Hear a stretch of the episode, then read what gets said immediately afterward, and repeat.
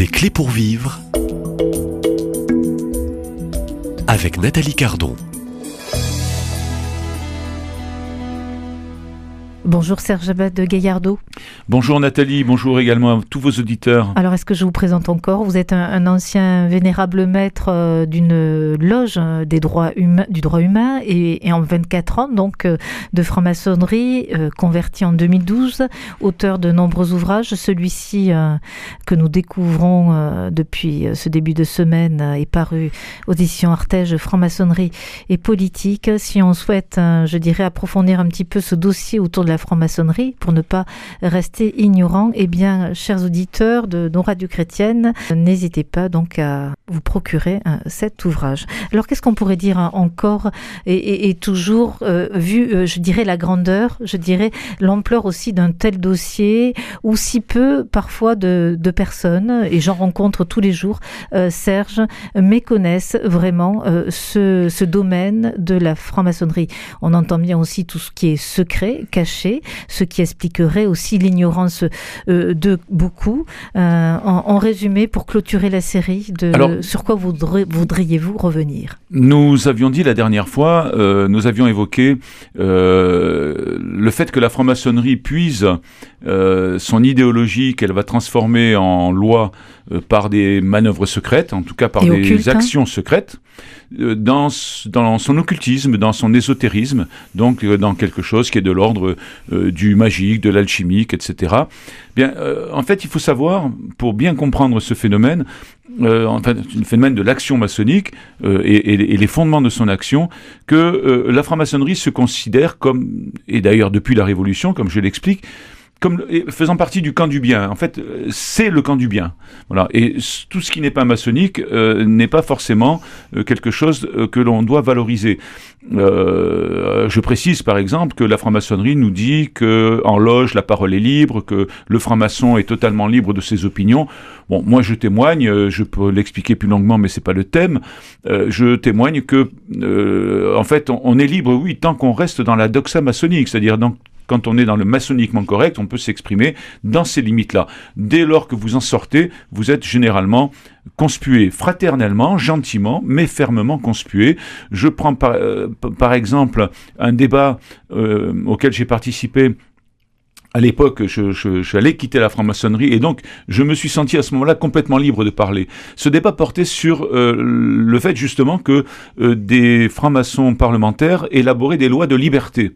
Alors, dans ces lois de liberté, la personne qui euh, avait la parole a évoqué l'abolition de l'esclavage, le vote pour, le, pour, les, les pour les femmes et enfin l'avortement et bientôt, à l'époque, c'était en 2012-2013, euh, et bientôt le mariage pour tous. Bon, et j'ai pris la parole, peut-être naïvement, mais en tout cas avec la liberté que je me sentais sentais capable d'avoir puisque j'allais quitter la franc-maçonnerie et que je n'avais aucune volonté de progression initiatique, en tout cas je n'en avais plus, euh, j'ai pris la parole en expliquant que libérer les esclaves, c'est pas tout à fait, ce qui est bien entendu un bien en soi, hein, c'est euh, comment dire euh, un respect de l'humanité qu'on ne peut pas contester, mais ce n'est pas tout à fait comme l'interruption d'une vie à venir dans le ventre de sa mère à l'égard d'un être qui est le plus faible d'entre nous, c'est-à-dire qu'il ne peut même pas se défendre en parlant.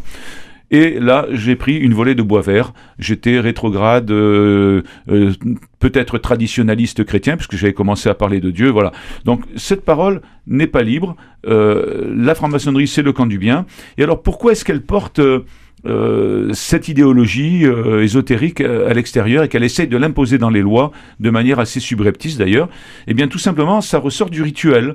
je vous citerai juste, il y a bien sûr beaucoup de, de, choses à dire, mais je vous citerai juste une phrase du rituel de clôture des travaux maçonniques au premier degré, tout simplement, déjà donc dès le grade d'apprenti. Donc c'est les apprentis, les loges bleues. Voilà, hein, vous décrivez très bien aussi dans, des loges bleues, c'est apprenti, et donc on voit bien que dès le grade d'apprenti, dès qu'on est initié depuis quelques semaines, euh, on prête euh, à la fois ce serment et on entend cette déclaration dans la bouche du vénérable maître qui incite euh, les francs-maçons à porter l'idéologie maçonnique à l'extérieur et à la propager en quelque sorte. Bien entendu, elle est propagée de manière secrète, parce qu'il n'est pas question de divulguer les rituels et cette idéologie occulte, mais je cite le rituel que la lumière qui a éclairé nos travaux continue à briller en nous pour que nous achevions au dehors l'œuvre commencée dans le temple, mais qu'elle ne reste pas exposée au regard des profanes.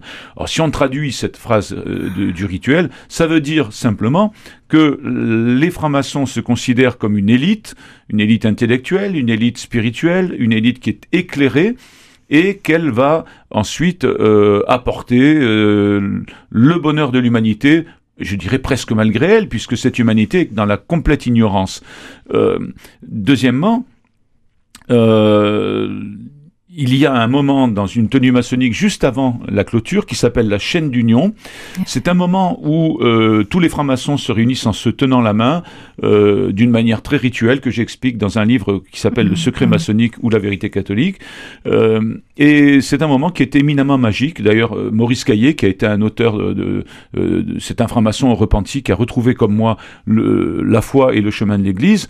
eh bien, il explique que c'est un acte éminemment magique voilà ce qui est déclamé par le vénérable maître à la fin, alors je le résume parce que la phrase est beaucoup plus longue, mais à la fin de cette chaîne d'union. Sœurs et frères, alors là il s'agit bien sûr d'une obédience mixte, mais ça pourrait être sœurs ou frères, selon qu'on est devant une obédience mixte ou féminine ou euh, masculine. Sœurs et frères, nous veillerons ensemble sur le sommeil des hommes. C'est-à-dire que finalement, la franc-maçonnerie considère que l'être humain est totalement endormi, totalement dans les ténèbres. D'ailleurs, quand on, quand on va être initié, on vous pose la question pourquoi ce candidat veut-il entrer en franc-maçonnerie? La réponse rituelle qu'un officier nous donne, c'est parce qu'il est dans les ténèbres et qu'il cherche la lumière. Donc, la majorité dans l'esprit de la franc-maçonnerie est dans les ténèbres, et seule la franc-maçonnerie possède cette lumière.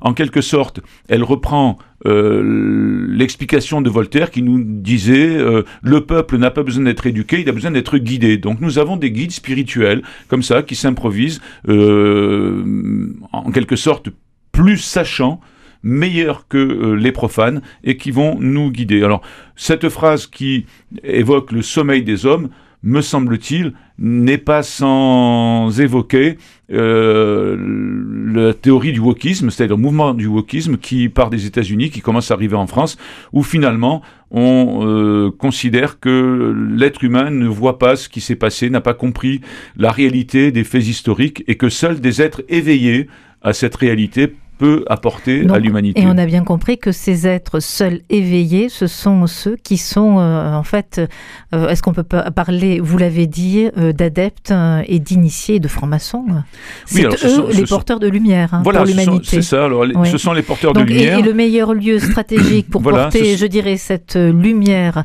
à toute l'humanité tient aussi à cette influence même dans, dans, la gouvernance et la politique hein, des pays. Exactement. Hein Donc on, rejoint, est-ce que je ne suis pas loin de moi aussi d'être euh, complotiste, mais est-ce qu'on pourrait parler de euh, d'œuvres maçonniques, euh, de gouvernement mondial maçonnique qui dirige l'humanité et qui veut arriver au pouvoir pour pour régner ah mais la, franc-maçonnerie est persuadée que si elle parvenait un jour à instaurer une religion maçonnique universelle, l'être humain serait parfaitement heureux ce dont je doute, hein, puisque ça fait quand même trois siècles que la euh, franc-maçonnerie euh, existe. Au fond, l'œuvre maçonnique euh, apporte la lumière à l'humanité et, le bien. Oui, c'est-à-dire c'est ben, c'est Lucifer. C'est Lucifer, c'est-à-dire que, bon, je l'explique dans un autre ouvrage qui s'appelle Je servais Lucifer sans le savoir, avec de nombreuses références où il est fait explicitement la louange de Lucifer. C'est-à-dire que ce sont des textes que l'on trouve dans certains documents, alors bien entendu, ils ne sont pas accessibles aux profanes, où on explique par exemple que l'homme, euh, lorsqu'il a désobéi euh, au commandement divin euh, et qu'il a mangé la pomme, s'est libéré finalement et qu'il est devenu un être totalement libre. Dans cette acception, eh bien finalement, euh, le serpent Satan, qui est un autre nom de Lucifer, c'est celui qui a permis à l'homme de voir la lumière alors que Dieu lui obscurissait le jour.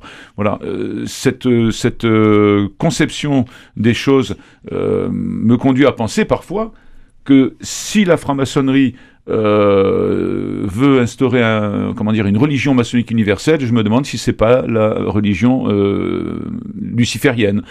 Euh, cela étant, je fais quand même, vous avez observé que je parle de la franc-maçonnerie, je ne parle pas des francs-maçons, parce que je distingue systématiquement dans mes livres et dans mes conférences les francs-maçons qui sont des personnes souvent sincères, qui sont dupes de euh, ce que, de, comment dire, de ces, de ces symboles maçonniques. Albert Pike lui-même l'expliquait. Hein, les symboles maçonniques euh, sont faits pour que, pour tromper en quelque sorte, et on leur donne une explication à ces francs-maçons, mais qui n'est pas la bonne. Et ils ne les comprendront que lorsqu'ils seront dans les plus hauts grades. Voilà. Donc, euh, je fais la différence entre les francs-maçons qui sont des gens respectables euh, et la franc-maçonnerie qui est une idéologie qui me paraît dangereuse pour euh, la démocratie et pour l'humanité. D'ailleurs, je précise, pour terminer, que je prie régulièrement le chapelet et je prie pour le salut des francs-maçons. Et nous terminons cette série. C'est juste un petit rappel, une petite piqûre de rappel, puisque nous sommes sur une radio chrétienne. C'est bien incompatible. On ne peut être catholique et franc-maçon. Il n'y a aucune ambiguïté qu'il s'agisse de loges déistes ou de loges laïques, on ne peut pas être catholique et franc-maçon. C'est clair, je le démontre par, euh, on va dire, du raisonnement. Euh, le Vatican l'explique et l'interdit. C'est un petit peu comme si vous faisiez partie euh, du Parti communiste et en même temps que vous vouliez adhérer au, au RPR à l'époque. Hein. Donc c'est pas tout à fait possible. Euh, merci infiniment, euh, Serge Abad euh, Gallardo, auteur de ce septième ouvrage. C'est courageux d'écrire, hein, de témoigner, puisque vous continuez aussi à répondre aux invitations, aussi par de nombreuses conférences. vous poursuivez aussi l'écriture. donc, merci d'être un peu, je dirais, ce porte-parole pour, je dirais, apporter la lumière. Pour le coup, c'est un jeu de mots. Apporter la lumière, éclairer aussi sur ce dossier autour de la franc-maçonnerie donc, euh, éveillons-nous et, euh, relisons un petit peu euh, ce temps aussi de la Révolution française qui a donné lieu aujourd'hui à ce travail souterrain parfois caché de la franc-maçonnerie. Au revoir Serge Abad Gaillardo. Au revoir Nathalie, au revoir à tous vos auditeurs également et ce fut un plaisir.